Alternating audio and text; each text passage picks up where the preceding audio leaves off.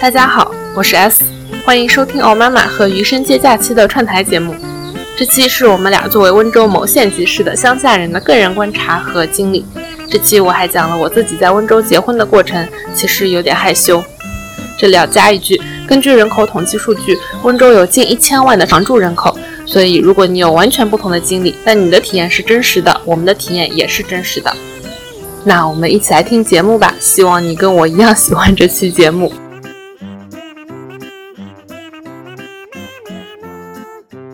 哦说到这个跟温州人结婚，就我有一个姐姐，她是在法国读了书，然后她在法国定居了，她都跟一个温州人结婚了，而且是一个在法国的温州人。所以你身边会有一些温州人，他们是跟非本地人去结婚的吗？这个沉默是因为我在想，这个沉默这么久是因为好像没有，还真的没有。我觉得我跟温州人结婚的这件事情，就把我的。嗯，就把我的很多罪孽都洗刷了。那两位理发师的那个黑皮笔记本，他们就记满了我们整个镇上面所有就在全世界各地散落的我们镇上的适龄男女青年。那个记事本上面，也许就有着他们未来的姻缘。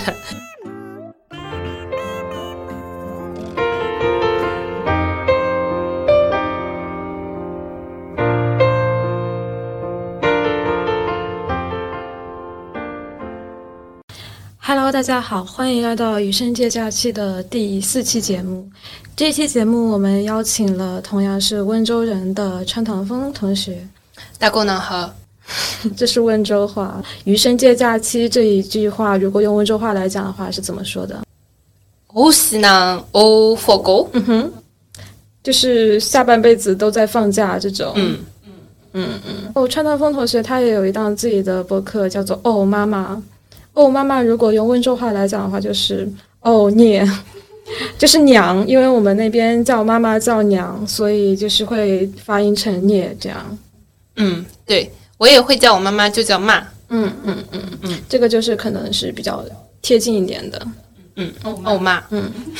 然后我们这一期呢，就是一个茶余饭后的闲聊，主要是因为我们上期和肉饼一起录一期温州人的节目，川唐风同学就在自己的播客推荐网站上有推荐这期播客，说一直想要录一期关于温州的婚嫁歧视吐槽节目，但是自己的节目主题可能不太契合，所以我就邀请了川唐风一起来录一期关于婚俗的一个节目。嗯，这期节目的话，用温州话来讲，就是一个纯撒狗就散讲的节目。嗯，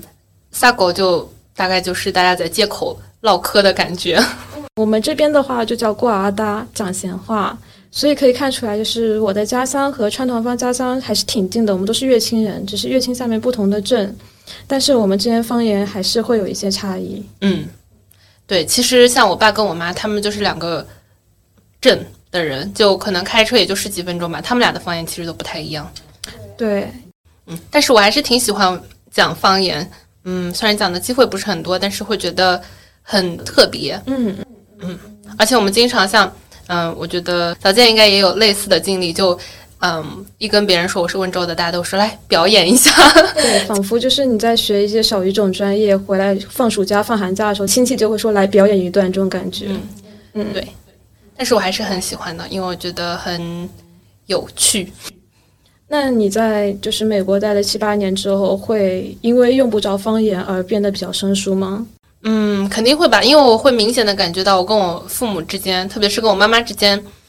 讲普通话的概率，呃，讲普通话的比例越来越高了。就以前。嗯，可能是那种百分之九十十的比例，就百分之九十的方言，可能会有百分之十是我实在不知道怎么讲的话。那现在可能这个比例已经要到百分之四十六十了，就可能四十的方言，六十的是普通话这样子。嗯，我也会觉得不太好，但是好像很多话就已经很难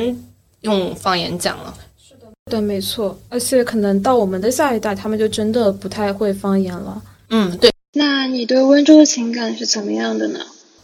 我我觉得我对温州的情感就是，嗯，比较复杂。可能每个人对于自己的家乡的情感都是比较复杂。嗯嗯，一方面的话，我觉得温州是一个真的是一个很酷的地方。就，嗯，对，就是我觉得在全国都是一个非常不一样的地方。特别。嗯，就是一个非常特别的地方。嗯，所以我还挺喜欢告诉别人我是温州人。就别人如果问我哪里人，如果不是特别熟的话，我说我是浙江人。但是一般的朋友的话，我都会很很很想要告诉他们我是温州人，因为呃，因为我就觉得这是一个很特别的事情。你的豆瓣上其实也是非常明显的，就是你是温州人这个身份。对我，我一点都不觉得很羞耻或者是任何，所以我很愿意说我是温州人，因为我觉得是一件很有意思的事情。嗯，但是同时的话呢，我，嗯，像我们刚刚聊过，虽然我不是非常完全清楚温州的各种各样的繁文缛节，但是我知道我们有非常多的这种观念是，我经常开玩笑说我们温州人还生活在清朝，就很多很多的观念都非常的清朝，完全没有跟着时代的进步，就我们还是非常自成一派的，活在自己的那个世界里面。嗯，所以我会觉得这一方面我也会就随时随地吐槽，就只要提到温州的婚婚恋市场这件事情，就婚嫁的习俗，我都会毫不留情。就很多的温州人，大家就是还是生活在温州的这一套，包括我自己。虽然说我在国外生活了很多年，我觉得我还是没有办法完全的逃脱温州的这这一套东西。那回到我们这一期的主题，因为温州结婚的习俗非常自成一派，有很多的规矩，而且在上一期里我们也聊到说，温州它是一个财富和人情的金字塔。的一个地区，那可能婚礼，甚至比如说是一些葬礼啊，一些红白喜事啊，它都是一个去展示自己的财富和连接人情的一个场所。正好就是可能川南风同学也经历过一个自身的一个婚礼，所以想来找你聊聊，看你当时的婚礼是怎么准备的，其中有什么的一些奇闻异事。嗯，对，因为我。打个引号的，很不幸的跟一个温州人结婚了，而且我们是温州两个市的，就温州有很多县级市，我们是温州的两个县级市，开车要一个多小时，嗯，所以的话，我们两边的风俗其实不是完全相同的，但就因为温州有非常多的这种，呃，繁文缛节，到每一个细节它都是有非常具体的，呃，男方应该做什么，女方应该做什么，所以一整套流程是非常复杂，嗯，像我妈妈的话，她不是一个非常。嗯，就在这方面，他不是非常传统温州人，所以他根本不太懂。嗯，然后这个中间的话，又因为我们两家是离得比较远嘛，就相对于温州来说有一点远，所以嗯，我们还需要他们就当时还有一个中间人，那个中间人就很惨，就我妈妈会打电话问他说，哎，对方那个市的他们的这个习俗是怎样的？然后他们也会打电话给这个中间人，所以就两边会不停的需要有一个第三方在不停的沟通，说，呃，细节到比如说。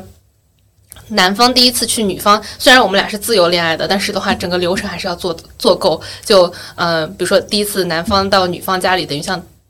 提亲一样的。那这个提亲的那一天的话，男方是嗯，比如说早上要几点钟到，要带几个人过来，都是有规定的啊。然后男方的话，他要带什么东西过来也是有规定的。像嗯，比如说他需要带什么鱼啊、嗯水果呀、糖呀之类的，可能是。以前可能比较困难的年代，需要带这种食物过来，要呃帮助女方家里面改善伙食嘛。但是现在已经不需要了。但是，嗯，这个整个的流程还是会存在。所以当天的话，也是他们就带了，就是在那种扁担，然后在竹筐里面，就一个竹筐里面有很多东西，然后那个竹筐的最上面有一层盖子一样的，然后盖子上面也会有一些海鲜啊之类的东西。那一天他们就会把那些东西全部都搬过来。然后所有送的东西都是有讲究的，就每一个都是，嗯，大概就跟结婚生子啊，就各种喜彩头是有相关的。所以这个是提亲的部分，提亲的部分之后的话，我们会有订婚的部分。我们那边订婚，就虽然我们的所，因为比如说在美国的话，就是呃。一个男方或者是一个人跟另外一个人，他 propose 之后拿了戒指，单膝下跪，另外一个人说 yes，然后那你就会不停的说啊，we are engaged，我们就已经订婚了。嗯，我们我我跟我的伴侣之间，我们俩有这个比较呃私人的这个时刻，但是在温州的话，订婚也是一个很重要的仪式，就甚至说订婚是比结婚更重要的一个仪式。嗯，所以的话，我们当时。当时的话，我是在美国，然后我我其实回来也就是一个月的时间，我就订了一个婚，是一个酒席。嗯，当天的话也有各种各样的习俗，男方那边要来什么人，女方这边要出什么人之类的。嗯，然后就那一整天就这样过去了。之后的话，就到了真正结婚的那一天，结婚那一天也是非常漫长的一天。婚礼的策划人他们说应该怎么做，我都是很，嗯，也不是司仪，司仪是晚上的。嗯，就所有的测呃所有的环节都是他们说怎么样，然后我就非常配合的就做了。嗯，所以早上的话我们就会有所谓的做游戏啊，各种这个做游戏还是挺好玩的。但是我觉得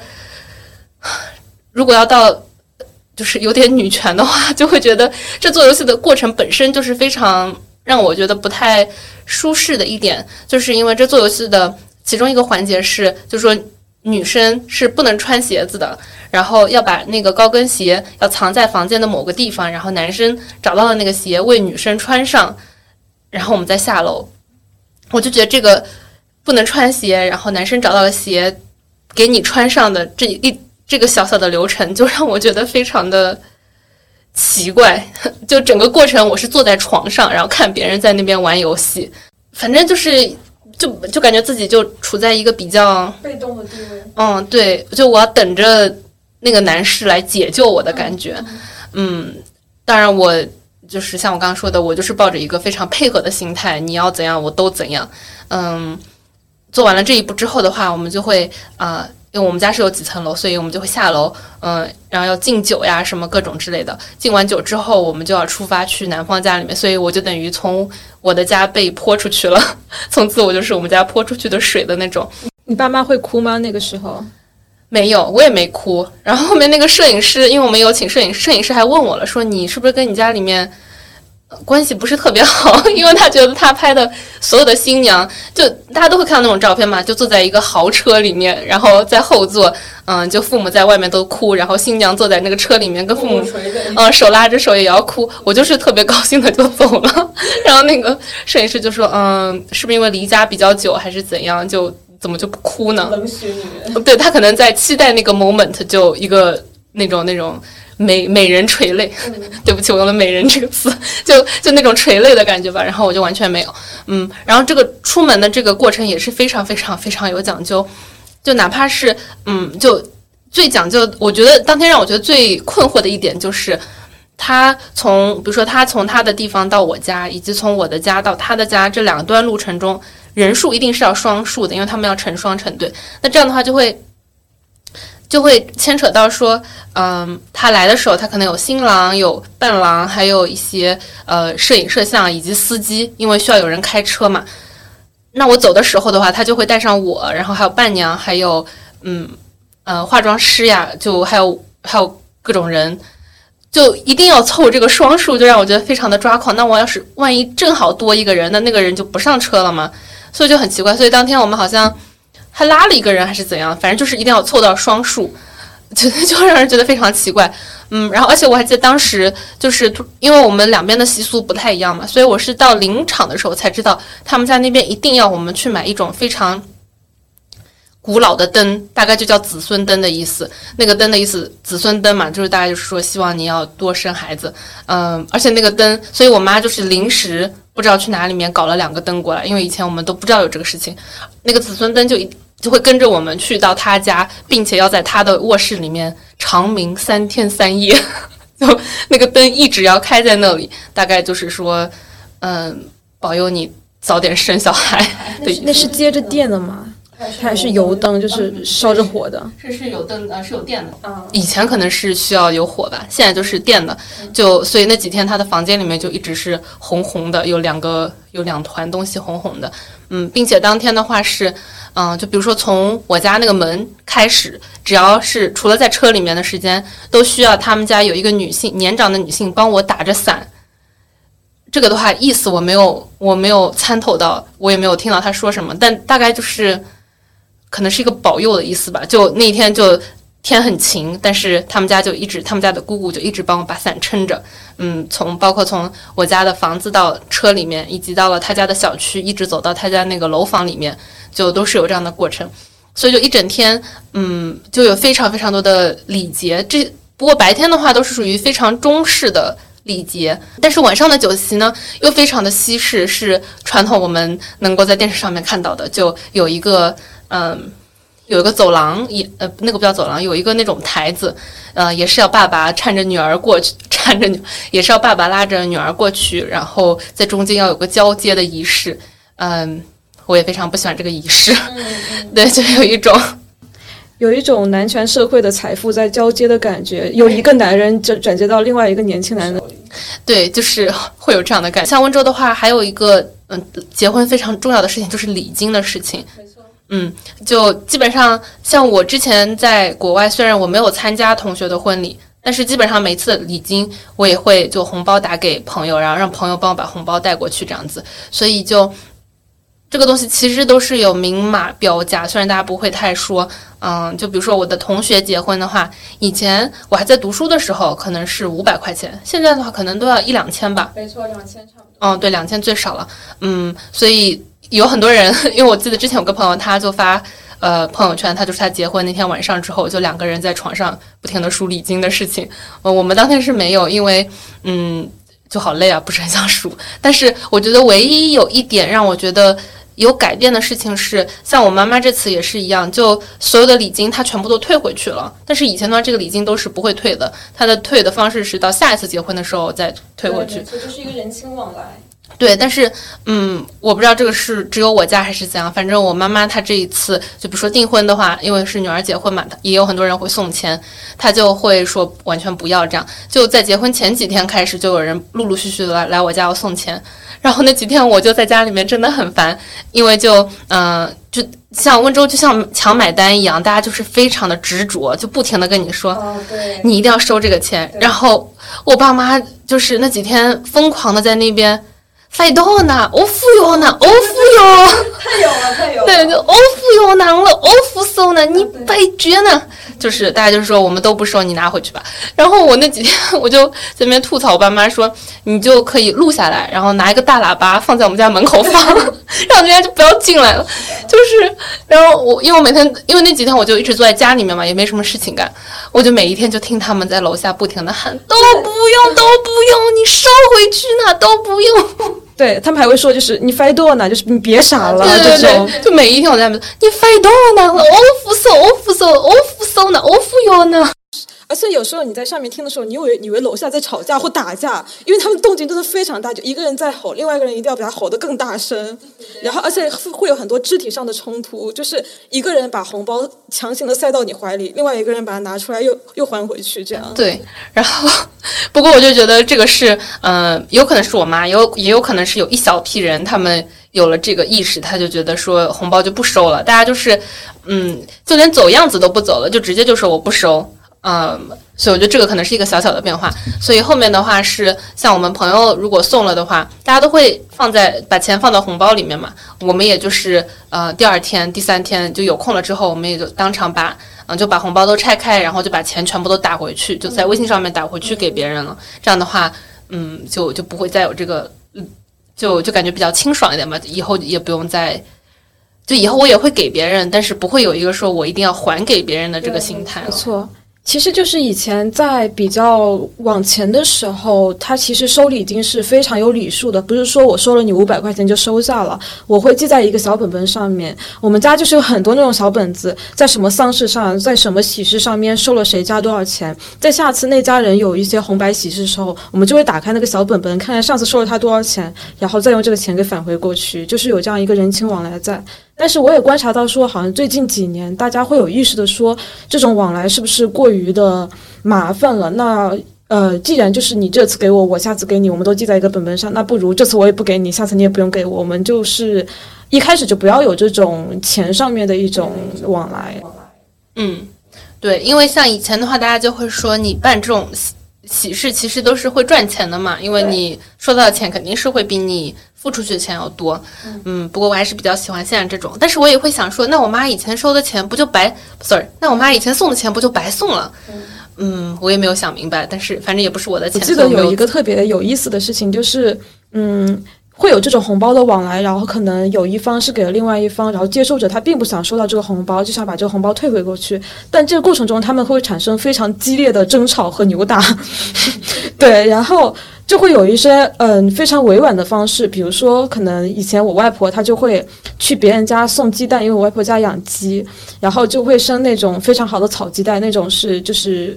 用现在话讲是非常绿色、非常无机的那种。然后生了一个鸡蛋之后，他就拿框一个小篮子，然后把鸡蛋送到人家家里去，然后再把一个红包藏在那个鸡蛋的下面。然后送过去之后，他不会跟他讲说这个鸡蛋下面藏着一个红包。等他走了，或者是他完全回到家了，然后他要托别人跟他讲说你的鸡蛋下面有五百块钱的红包，记得要拿哟。这种，对，其实我觉得我。怎么说呢？耳濡目染，可能也学会了一点。嗯，对，就是，不过那个是那个也不是算红包吧，那就是我自己住，因为我小学的时候是住在一个老师家里面，我真的是很喜欢很喜欢他们，就很感激他们。嗯，就小时候帮我看作业呀，就把我培养成一个比较正常、积极向上的人。所以之前的话，我再去看他们的时候，嗯，我就想要，那就就没有别的方式了，可能是表达表达感谢的方式太少了，所以我想，那我就给他们一些钱，就是。作为直接的表达，然后当然他们就说还不要不要什么的，所以后面的话在临走的时候，我就把钱偷偷的放到了他们一个柜子里面，然后我就等到他们走的时候，就等到我已经走了之后，我再告诉他们说我在那个柜子里面放了一点钱，这样。所以不过这个就完全不是说人情的往来，只是我单纯的想要，嗯，对。但是这个小 trick 也是从 从小耳濡目染才学会的，没错。嗯，OK，嗯，对，然后。当天结婚就结束了。嗯，诶，我比较好奇一点，就是在酒席上面，比如说我们那边叫酒席，它会有一个专门名字叫吃酒，就吃酒，不知道你们那边怎么说？也是叫吃酒，菜酒。对对对，就是在这个酒席上面会有一些比较多的规矩嘛，比如说，嗯，一桌的人他可能就是一个辈分比较相似的人，然后你敬酒的方式可能也不一样，对于一些长辈和对一些小辈。对，我觉得这里面我非常不喜欢我。我我都说这集肯定是各种吐槽，因为我觉得温州的很多方式我都不是特别的接受。嗯，我觉得整个婚礼里面让我觉得，或者说我从小到大，他大家都会这么说。嗯，为什么温州人会那么的重男轻女？其中我不知道这是因还是一个果。就其中有一点是，一个舅舅在，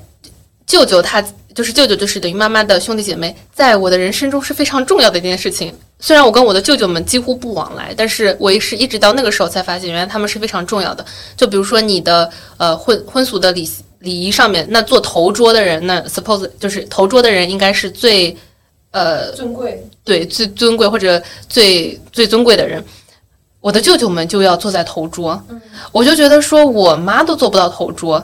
嗯。哎，我妈不知道有没有坐头桌，但是不管我妈有没有坐头桌，舅舅一定要坐在头桌。虽然我跟我的舅舅就没有任何的很少有很少的往来这样子，嗯，包括包括就是，嗯，结婚的时候他们也一定要求舅舅一定要在场，就是可能有一种是我们娘家有人的情感吗？哦，就是娘家有男人。嗯，对，会会会这样子，所以嗯。反正我就觉得很奇怪。如果让我选的话，我想让我的姨妈们坐在头桌，因为我我最喜欢我的姨妈们，她们对我很好。但是这个由不得我选，可能就是因为婚礼对于我来说不是一件非常重要、非常特殊那种一生只有一次，hopefully 一生只有一次，但是对我来说不是那种非常神圣的时刻，所以我没有花非常多的心思说我想要怎么创新，我要它怎么温馨。嗯，所以我觉得我走的就只是一个非常标准的流程，所有的流程都是他们说你现在应该干什么，然后我就干了什么。嗯，我觉得这个一整套的流程对于我来说，就只是在交代一个任务而已。我觉得，嗯，如果可以的话，我希望租一个人代替我去，我就自己不需要去，反正也没有人知道我长什么样子。嗯，对，所以我感觉没有太没有特别多的。想法只是觉得这其中有非常多的这个礼节需要去遵守，嗯，但同时的话，我也觉得像，呃，比如说，如果哪天我要是生了孩子的话，我是不可能记得住这么多的礼节的，所以我就在想，我们可能需要一个，呃，有人开发一个 A P P，然后把每一个乡镇、每一个村的习俗都放上去，这样的话，以后如果是温州人跟温州人结婚，你就只用点一下对方的那个村的那个礼节，你就能知道说。我今天该送三斤鱼还是送五斤鱼这件事情，不然的话，我觉得这个这么复杂的一套习俗可能比较难一直不停的延续下去。而且就是温州有一个非常大特色是说，就算它的方言可能隔一个街区、隔一个村就不太一样，一嗯，可能就是婚俗也是这个样子的，稍微隔一点点距离就会有非常大的不同。嗯，对，所以我觉得如果是嗯，比如说像我们中有很多人是相亲结婚的，如果没有一个感情基础的话，很多时候可能会因为比如说两个地方它的对于礼金的要求不一样，习俗不一样，那你如果两个人没有很好的感情基础，不能够非常。坦诚的沟通，或者是你们很没有一个很好的中间人的话，非常容易就一言不合就直接散掉了。我们那边也不是就这样的例子也很多，就就是因为谈礼金谈到就崩掉了。对，就主要第一个是因为可能繁文缛节太多了，第二个是两个人没有比较足够深深厚的一个感情基础在去抵抗这种外界的。对，因为我觉得就是我们我我跟我的伴侣是自由恋爱的，但是我当时也确实嗯会有一些小小的时刻。嗯，就比如说是像我们那边好像，嗯，聘礼和嫁妆，对，男方给女方，女方给男方，这个钱我们两边的话是呃按照父母的规则，它是规则是不一样的，嗯，所以比如说对方可能给了我们，比如说十块钱，他期待是我们还给他二十块钱，但我们这边可能是对方给了我们十块钱，那我们按照礼节只用还他五块钱。那这个中间的话就产生四倍的差距，所以如果，所以当时我也觉得有一点点奇怪，就后面就是我要跟对方说，我们家这边习俗是这样子的，所以嗯，就是就反正也是很，就虽然我们俩是有感情基础的，但还是会觉得有点点尴尬，就跟对方说。其实你是应该要给我多少钱，我是要给你多少钱，而不是你们想的那样子。嗯，所以我觉得，如果我跟对方只是，嗯，比如说相亲十天之后就决定结婚的话，这个话会有一点点难说出口。所以我觉得那个是整个婚礼里面让我觉得我跟对方之间的距离都有点变远了的时刻。谈钱伤感情。对，嗯，对，反正后面的话，我们俩就是把一切都从简，就这这一部分的话，没有说需要。嗯，你给我真的，你给我多少钱？我给，我们都只走走了个过场，就他他他拿了一个存折，就闪现了一下，然后他就收回去，然后我就给了他一张里面没有任何钱的银行卡，就那张银行卡是金光闪闪的，但里面没有任何的钱，就就假装我们这个部分已经走过这个流程了，嗯，这个事情就结束了。不过这个的话，也可能是因为我们双方的父母，嗯，相对开明一些，因为如果有一些家庭的话，他可能会要求你说那。你男方必须拿出多少钱，女方必须拿出多少钱的话，嗯，我觉得可能会更，嗯，对，可能会更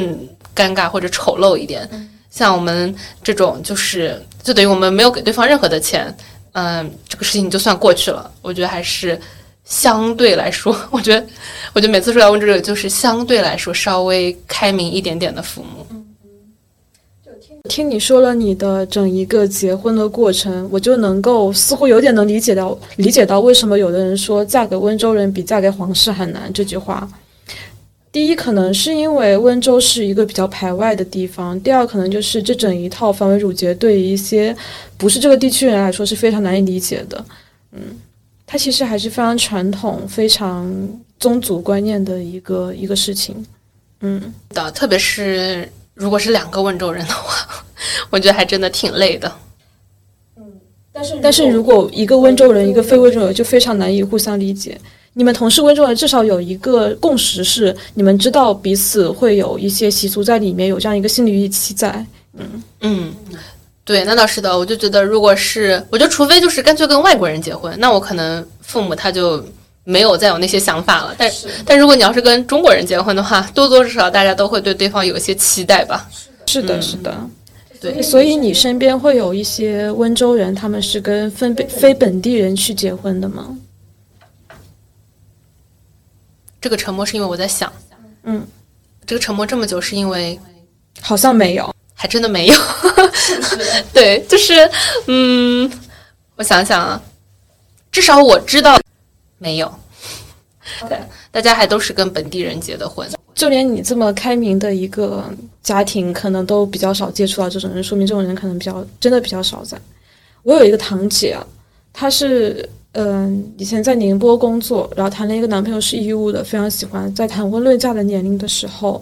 嗯，她父母发现这个男生是义乌人，但不是温州本地人，或者说不是乐清人。然后就说不可以，然后我的姐姐她就以绝食为抗争，斗了大概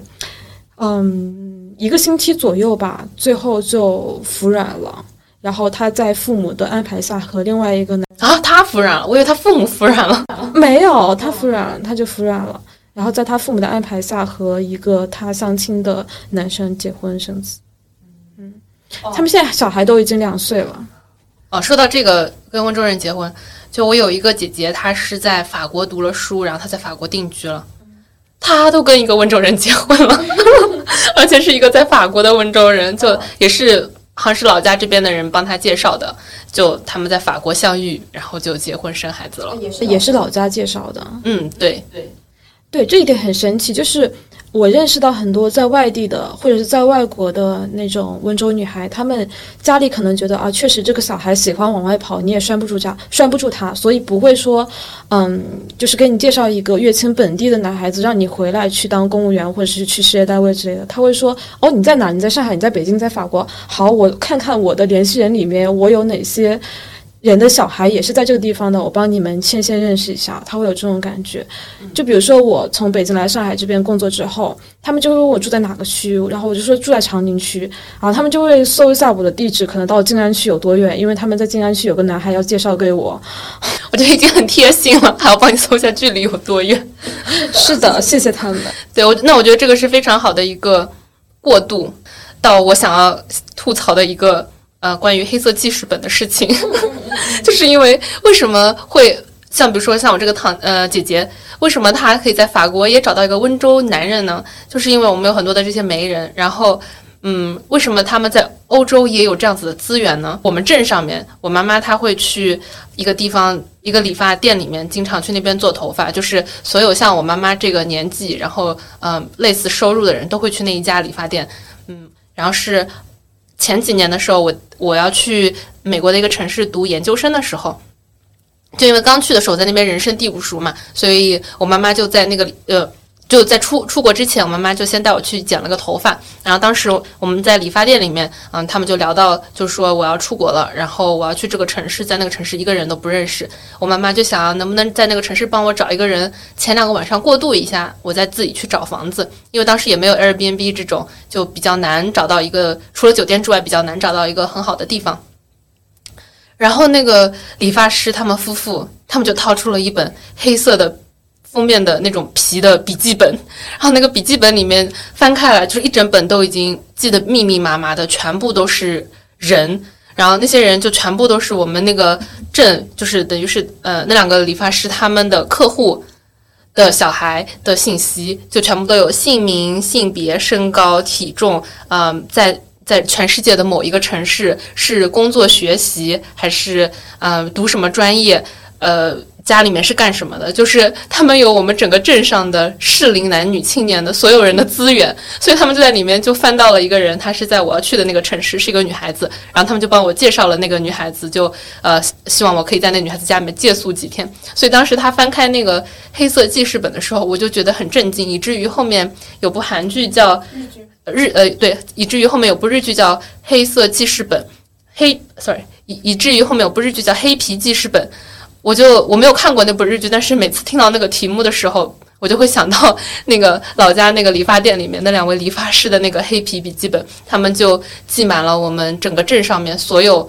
就在全世界各地散落的我们镇上的适龄男女青年。嗯，反正我觉得那个事情对我来说还挺震惊的，因为我当时就觉得大家都已经出国了。但是他们的父母还悄悄的，或者不是悄悄的，把他们的信息记录在老家的一个黑色记事本上面。那个记事本上面也许就有着他们未来的姻缘。我就觉得是一件很有趣也很荒谬的事情。这种事情感觉只会发生在温州，因为我在想啊，就是不是因为温州人，嗯，从很早开始他们就去到世界各地去做生意，所以他们是非常需要有这样一个连接在的。可能在早些年的时候有这个连接，在老家的这种嗯关系网有一个巨大的关系网的原因，是因为他们在外面做生意需要团结起来，需要去抵抗外界的一些不确定的因素，并且在同乡的联盟中找到一些嗯合作的机会也好，一种归属感也好。但是慢慢的演变成后来，就是比如说，嗯，经商这个事情是上一辈的事情，那我们这一辈的事情可能就是读书会比较多一点，所以这个形式就从经商变成了读书，但它还是有，就那张关系网它还是在那边的。嗯，对。然后我我已经很久没有去过那家理发店了，所以这次回去的话，我想去问问他那个黑色记事本还在不在，有没有升级成什么更高级的 软件啊，或者是微信里面有没有什么地方可以一次性把他们所有数据都放进去，这样子。也可以放到你刚刚说的 A P P 里面去。对，就是温州婚嫁一条龙的 A P P。对对对对对，先是相亲，然后再是婚俗习惯的匹配。对，就帮你一整条都配好这样子。对，然后就说到相亲这件事情的话，嗯，我可能属于温州人里面比较幸运的，因为我到现在还没有相亲过，嗯，但是我已经结婚了，所以也觉得有点点可惜。我作为温州人的人生是不完整的。然后我对于相亲所有的嗯认识吧。也不是所有的，大部分的认识都在于呃家里的姐姐，然后她会相亲的时候，我就会偷偷在旁边看，因为我觉得非常的好奇，嗯，然后我们那边的相亲的话，基本上就属于都不是两个人相亲，两家人第一次见面，两家人就一起，没错，嗯，我就记得有一次是呃对方一家人来到了我家，然后就一家两家人坐在客厅里面，嗯，就先是呃。父母和小孩一起，可能双方六个人一起寒暄一下。之后的话，就父母跟父母寒暄，然后，嗯，两个青年人他们可能在就说出去喝个茶什么之类，然后他们俩再出去寒暄一下，嗯，然后，然后再决定说，哎，有没有看上对方这样子。所以就一上来，我们要先确定好，嗯，当然在这个之前，其实媒人已经把双方家的。家里面几个小孩啦，呃，有几辆车、几套房，做什么产业的，就已经全部都告诉过你。你肯定是确定这些条件，你都觉得 OK 之后，那我们再相亲这样子。所以本身已经经过一轮挑选之后的话，是父母会说我们跟对方合不合得来，然后再到说小孩说我我跟对方合不合得来这样子。所以每一次以前的话，我妈还会，嗯，就以前的话，每次都是我姐跟一个人相亲了之后，然后我妈就说。可以结婚了吗？我就觉得啊，他们俩才见了一次，你就跟他说可以结婚了吗？就就是，我觉得非常有意思的一点就是，我姐姐她也是一个适婚青年，然后她最近在回家的时候就经常被催婚，然后老家那边确实也给她就是安排了一些相亲对象，比如说她是做她是义务人员，也可能会给她安排一些比较有一些稳定职业，不是自己开厂做生意的那种那种类型的人。然后在第一次见面的时候就会非常神奇，永远不是我姐姐一个人去的，是会有她的亲生姐姐或者是我的妈妈，就是带着她一起去见那个男生。他们的说法就是我要替你把把关，他觉得这不是两个人在谈情说爱，而是一种条件的互相匹配，以及这个男人是不是，比如说看起来嗯心术不正啊这种。很少有一个人去相亲的吧，都是起码有个介绍人会在那边。就很很难是两个人你侬我侬的相亲，都是大家非常正经的坐在那里的一个相亲。对，这里我们可能想象中就是传统，也不是传统意义上，跟其他地方的相亲还是挺不一样。其他地方相亲应该都是一对一的吧，很少说的那种拖家带口去相亲，完全不可想象。然 后我们那边基本上，嗯，相亲的年龄的话，嗯，我觉得比较开明。我觉得这句话有点讽刺，但是比较开明的父母可能是要等到你本科毕业。才会给你安排相亲，但很多可能大三、大四就已经开始要给你安排上，就可能寒暑假回家，你就的任务就是你要去相亲这样子。没错，没错。因为我到我们那边就是二十五岁，而且是二十五虚岁的话，基本上如果你要是再不结婚，你就嫁不出去了。所以大家一定要抓住这个二十一岁到二十五岁的这几年的黄金年龄，疯狂的相亲，然后就找到一个对象。对，因为过了二十五岁，你就变成了。十二月二十五号以后的圣诞树没有人要了，就是我本人。对，我今天还问早见几岁了，他说他二十五岁啊，那你完蛋了，对，我就完蛋了，我就没用了。然后还有一个很有意思的事情就是媒婆这个行业，就我感觉是不是媒婆在我们那边已经形成了一个产业链，会有专门的人做媒婆，这是第一个。第二个是可能我们的父母或者说母亲吧，都多多少少兼职过做媒婆的这个事情，他们非常热衷于给。嗯，小一辈的没有结婚对象的人去去做媒这个事情，就包括我在上期播客里也聊到说，就是我们会有一个这样的现象，在寒假的时候，可能外面读书和工作的年轻人都回来了，然后我们那边有一个 CBD，就是一个肯德基，然后在那肯德基里面会坐着非常多的一些年轻人，他们可能跟高中同学见面啊，或跟小伙伴一起玩啊之类的，所以就会有一些非常聪明的媒婆，他们会找到这个地方，因为知道这里是年轻人的聚集地，然后拿开微信去问一些，就打开微信去问一些人说，你想要。类似于你想要找另一半吗？你想结婚吗？如果想的话，可以扫下我这种非常魔幻。哇，那我可能是太久没有回去了，所以我还不知道有这个事情。嗯，因为媒婆的话，就属于结婚的时候，大家就会请媒婆也要到婚礼现场，坐在比较高贵的位置。对，但他坐很高贵的位置。对，然后就会给媒婆，嗯，可能小几万块钱吧。我结婚的时候，他们也会问我媒婆是谁，我说没有媒婆，就是朋友介绍的，朋友也不是温州人，嗯，也不会到婚礼现场这样子。但是我觉得起码得三五万吧。是，如果你给少了，媒婆也会说你们家怎么这么小气。对对对，就是我觉得这个事情也非常有意思的一点是，媒婆之所以在我们那边那么兴盛的原因，是因为我们那边很愿意给媒婆比较多的礼金。因为媒婆她是一个人际关系非常广，并且她可能会比较能言善道的一个人。如果你给的比较少了，她其实会把这个事情悄悄地传播到其他人那里，那你的面子就丢了吧，就是面子就倒了。嗯嗯。然后温州人是什么样事情都可以，但是面子不能倒，一定要挂住面子。对，万一比如说你家要是有两个小孩，你要是第一个小孩通过媒婆，你没有给很多钱的话，可能你第二个小孩就找不到很好的对象。是的。嗯。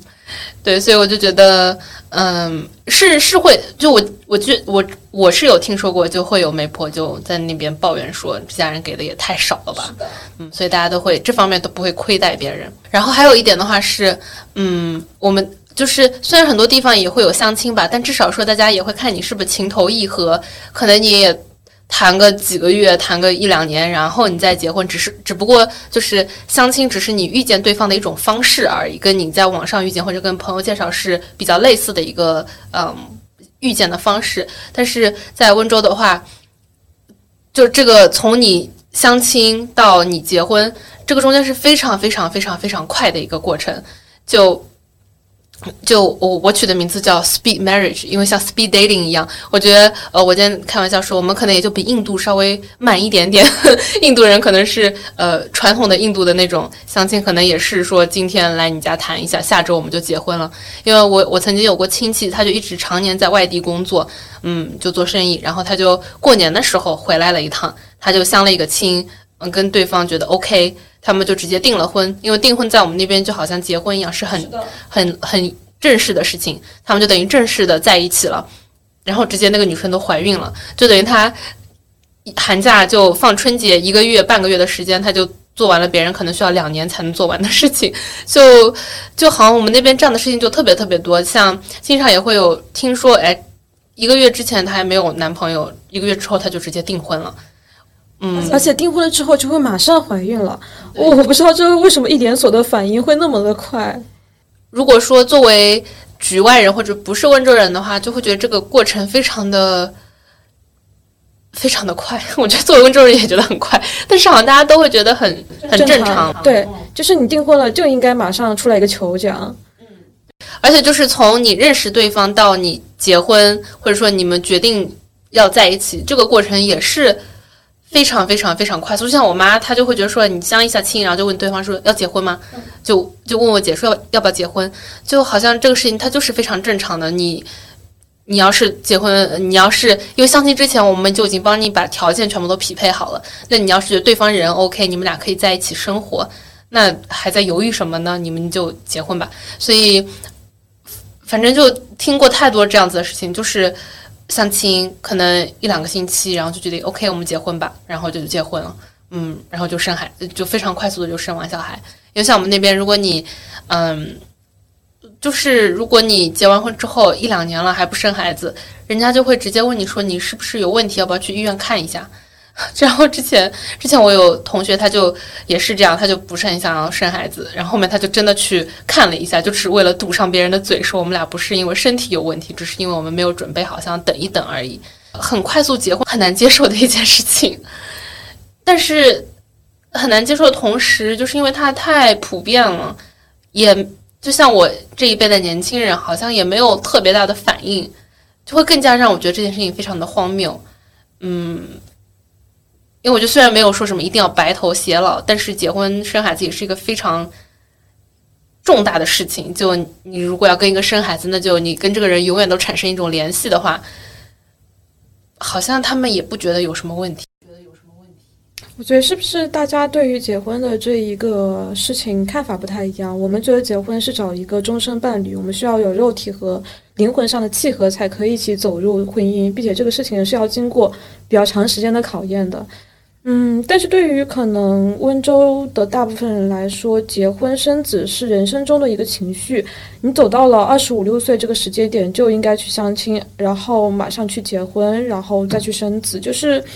每一步都有每一步的事情，你只是在完成你的人生中的每一个步骤而已，并不是真的去找一个人，而是完成一个程序。不太能够理解，但你说他们婚后过得好不好呢？好像也就是这样子，按部就班的就过下去了。对，然后嗯，就接下来一个话题是我之前在微博上看到，也是以前豆瓣一个用户叫王大根，不知道你知不知道。他之前就是吐槽了一下浙江小地方人的职业和孝道金字塔，可能在老家工作就是一等大孝子，在杭州和宁波工作是二等大孝子，在上海工作呢就是三等大孝子，然后在江浙沪以外的城市工工作就是 everything but 大孝子，就不是大孝子。生活在国外就是比如说像你就是家族的骄傲，但是 meanwhile 不是不孝子。就是你作为一个嗯，可能常年漂流在外面的一个一个一个不孝子，你有你有感受到就是成为家族的骄傲的那种时刻吗？嗯，我觉得这种所谓的骄傲应该是越来越少的吧，因为以前的话，大家会说啊，好像在美国是一件很好的事情，但比如说特别是疫情之后，所有人都在说，你还待在美国干什么？美国那么危险，你还是回来吧。就没有人再觉得说你在美国是一件很好的事情，所以。嗯，对，就就没有，因为他们觉得我在外面也不过是在打工而已。那你给谁打工不是打工的？你不如回来给我打工，我给你双倍工资。所以就没有可能。我觉得可能二十年前，比如说还有很多人他们会偷渡出去，那时候是因为国内的环境客观来说不是那么好，不是物质条件都不是特别好。但那个时候如果你出去的话，大家会觉得哦，你是去发达国家了。但现在的话，其实已经。不太会有这种想法了，大家就觉得你在美国干啥呢？说不定就就，特别是现在国内的新闻又把美国描绘的非常的可怕，一天到晚到处暴乱呀、持枪呀，疫情又这么的那个不受控制，所以已经没有这种光环了。嗯嗯，所以其实他们在考虑到你是在哪里工作，可能更多考虑的是一个物质的基础，就是比如说你在国外工作，他觉得。嗯，你也赚那么点钱，我回来可以给你双倍工资，那其实你能赚更多。但他其实并没有关注到你可能对精神方面以及一些嗯其他方面的一些追求。对，就比如说他们会说，呃，温州话叫“过去越过”，就是把话说到底。嗯，他们就会不停的说“过去越过”。谁稀罕你那点工资呢？谁需要你那点工资呢？就就是呃，我我在外面赚的这一点。就是拿的这一点工资，你给人打工的这一点钱，对于他们来说根本没有任何的意义。他们就觉得说你为什么不回家呢？你在外面，哦，你在外面这没有任何的意义，没有人需要你的钱，呃，那你不如回家吧。对，就是我们家不缺钱，你为什么要在外面这样？对，所以就虽然我们家也不是什么超级有钱，但确实不太需要我的钱，他们自己的钱就够。就我最近才参透的一件事情，我觉得他们的人生的重心，因为你每个人的 priority 就。排序都是有一个排序的嘛，就可能小孩对于他们来说是很重要，但不是最重要的事情。最重要是生意吗？对，这是我认为的。可能我妈会说才没有，很冤枉。但是我觉得是这样，就从小到大能够感受到的，就是他的 priority 第一位是他的生意。在保当然是在保证说我们能够健康 的成长的前提下，那就生意是最重要的。这个非常温州，挺好的。那他们会觉得你是一个不孝子吗？或者家族里的其他人会认为你是一个不孝子吗？我觉得我跟温州人结婚的这件事情，就把我的，嗯，就把我的很多罪孽都洗刷了。就就我当年跟我妈说是，就是我这个对象他是一个温州人，我妈就基本上都不用再问下面，就她也不会问他是什么，家里面是干什么的，都没有问。就，嗯，我就大概告诉了他他是温州的，所以他就非常的高兴，嗯，然后后面的话他发现就对方，嗯，这样说话不太好，反正就跟我们家差不多吧，就就是没有任何就因为包括对方的什么学历啊、家庭背景啊、成长环境跟我家都差不多，所以他们就没有任何的反对，都不会问问题的那种，所以我觉得我跟一个非常符合他们的标准的温州人结婚了。已经洗刷了我大半的罪孽。我现在还有的原罪是我还没有生孩子。如果哪天我生了小孩的话，我觉得我还会是家里 特级大孝子。对对，非常特级的大孝子。就很多的温州人，大家就是还是生活在温州的这一套。包括我自己，虽然说我在国外生活了很多年，我觉得我还是没有办法完全的逃脱温州的这这一套东西。我是觉得随着越来越多。温州年轻人的出走和反思，以及一些反派，这个情况可能会稍微的、慢慢的去朝着一个比较好的方向发展，但它可能就是没有那么快，因为它根深蒂固在这一片土地上已经非常多的时间了，已经有几千年的时间了。我觉得不不管是若冰还是你和我，其实都是属于那部分。可能在出走的过程中，慢慢去反思自己过去二十多年生活的这一片土地上发生的一些事情，并且我们会感知到说有些事情它可能是不对的，并且我不愿意按照它那个框架去做。这样，可能我们在这一个出走的过程中，会慢慢的接触到一些新潮思想，包括一些独立的意识都在觉醒。但是另外一方面，我们就像一个在天空中。放飞的风筝一样，其实永远有一根线牵在那边，那根线可能就是家乡，然后拿着那根线的人就是父母。嗯，就是我们还是会被一些非常传统、非常老旧、非常我们觉得不太对的东西给桎梏着，但同时我们又想努力的冲破这一个桎梏，在这过程中肯定是会有非常多的摇摆和痛苦，甚至有时候我们自己都不知道自己想要什么。嗯，这个情况可能都是会有的，但也不一定是一个坏事。嗯，对我非常同意。但我唯一想要修正，嗯，不是修正，我唯一想要补充的是，当你结婚之后，拉着线的那个人就变成了你的婆家，就变成了你丈夫的父母在拉着你的那根线。一个家族荣耀兼特等大孝子和一个三等大孝子和这辈子就完蛋了的二十五岁青年人的对话，那就先到这里。非常感谢拆浪风的做客。好的，我们要用温州话录一个 ending。好呀，我小时候就想过温州话的再见到底是怎么说的，我从来没有说过。对对，一般就说走了，糟了糟了糟了糟了糟了糟了。对，但是我爸，我听过我爸说再会，再会，对吧？对，嗯，就像那个新闻联播里面，他们就说再会。感谢收听本期节目，如果你对本期节目感兴趣。也可以收听第二期和肉饼一起录制的节目《出走的我们和回不去的温州》。欢迎使用 RSS 订阅，你也可以在个人网站、Spotify 还有小宇宙上面订阅《余生界假期》。那我们今天就到这里，拜拜。